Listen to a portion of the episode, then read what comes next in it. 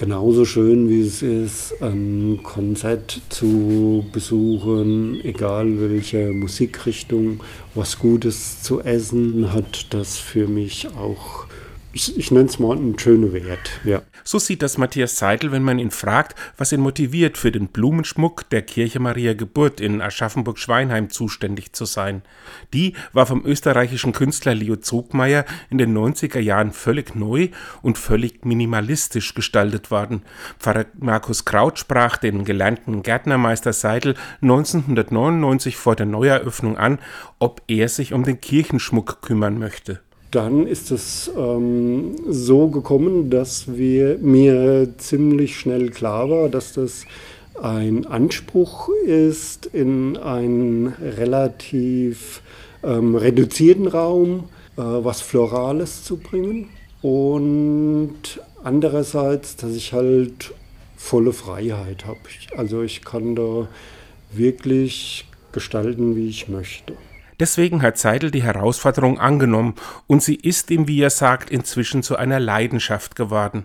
Im Laufe der Jahre hat sich viel entwickelt.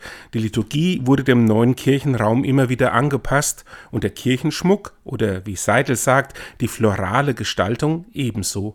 Der Gärtner ging sozusagen in den Dialog mit dem Raum. Ich denke mal, das ist auch so ein bisschen die christliche Botschaft, dass das weniger mehr ist und eine Blume kann dann schon so viel Wirkung haben wie ein ganzes Blumenarrangement, ein ganzes Blumengesteck. Und so findet man beispielsweise keine üppigen Blumenbouquets in Maria Geburt, dafür aber einzelne Blumen, Äste, Schilfrohre, junge Buchen.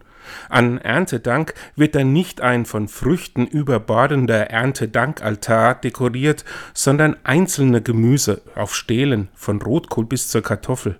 Es geht Seidel nicht ums Verschönern, es geht um die Wirkung. Mein Anspruch ist eigentlich, möglichst natürlich zu sein und auch da hat mir Markus Grau dann neue Dimensionen eröffnet, wenn er sagt, lass die Blütenblätter einfach mal fallen, kehr die nicht weg. Die Vergänglichkeit gehört genauso dazu wie die Pracht. Der fast leere Raum ist Inspiration und bietet viele Möglichkeiten. Und Seidel greift bei der Gestaltung nicht nur zu Gewächsen. Da kam zum Beispiel der Pfarrer mal vor Pfingsten mit der Idee, den Heiligen Geist als eine schwingende Schaukel darzustellen. Wir haben da so ein bisschen ein Kreativteam und haben uns das mal überlegt. Es war zu machen. Und dann hat zu Pfingsten eine ganz normale Schaukel, wie man sie kennt, mit einem roten Brett, die Pfingstfarbe, über dem Altar, so in 2,50 Meter, 3 Meter Ruhe, geschwebt, geschaukelt angestoßen von der Empore her. Die Grenze vom Schmücken zur Kunst ist hier fließend. Immer mehr, sagt Seidel, verlässt er sich auf die Inspiration statt auf Planung.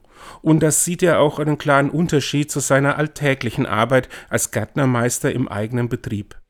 Es ist absolut nützlich, den Hintergrund zu haben.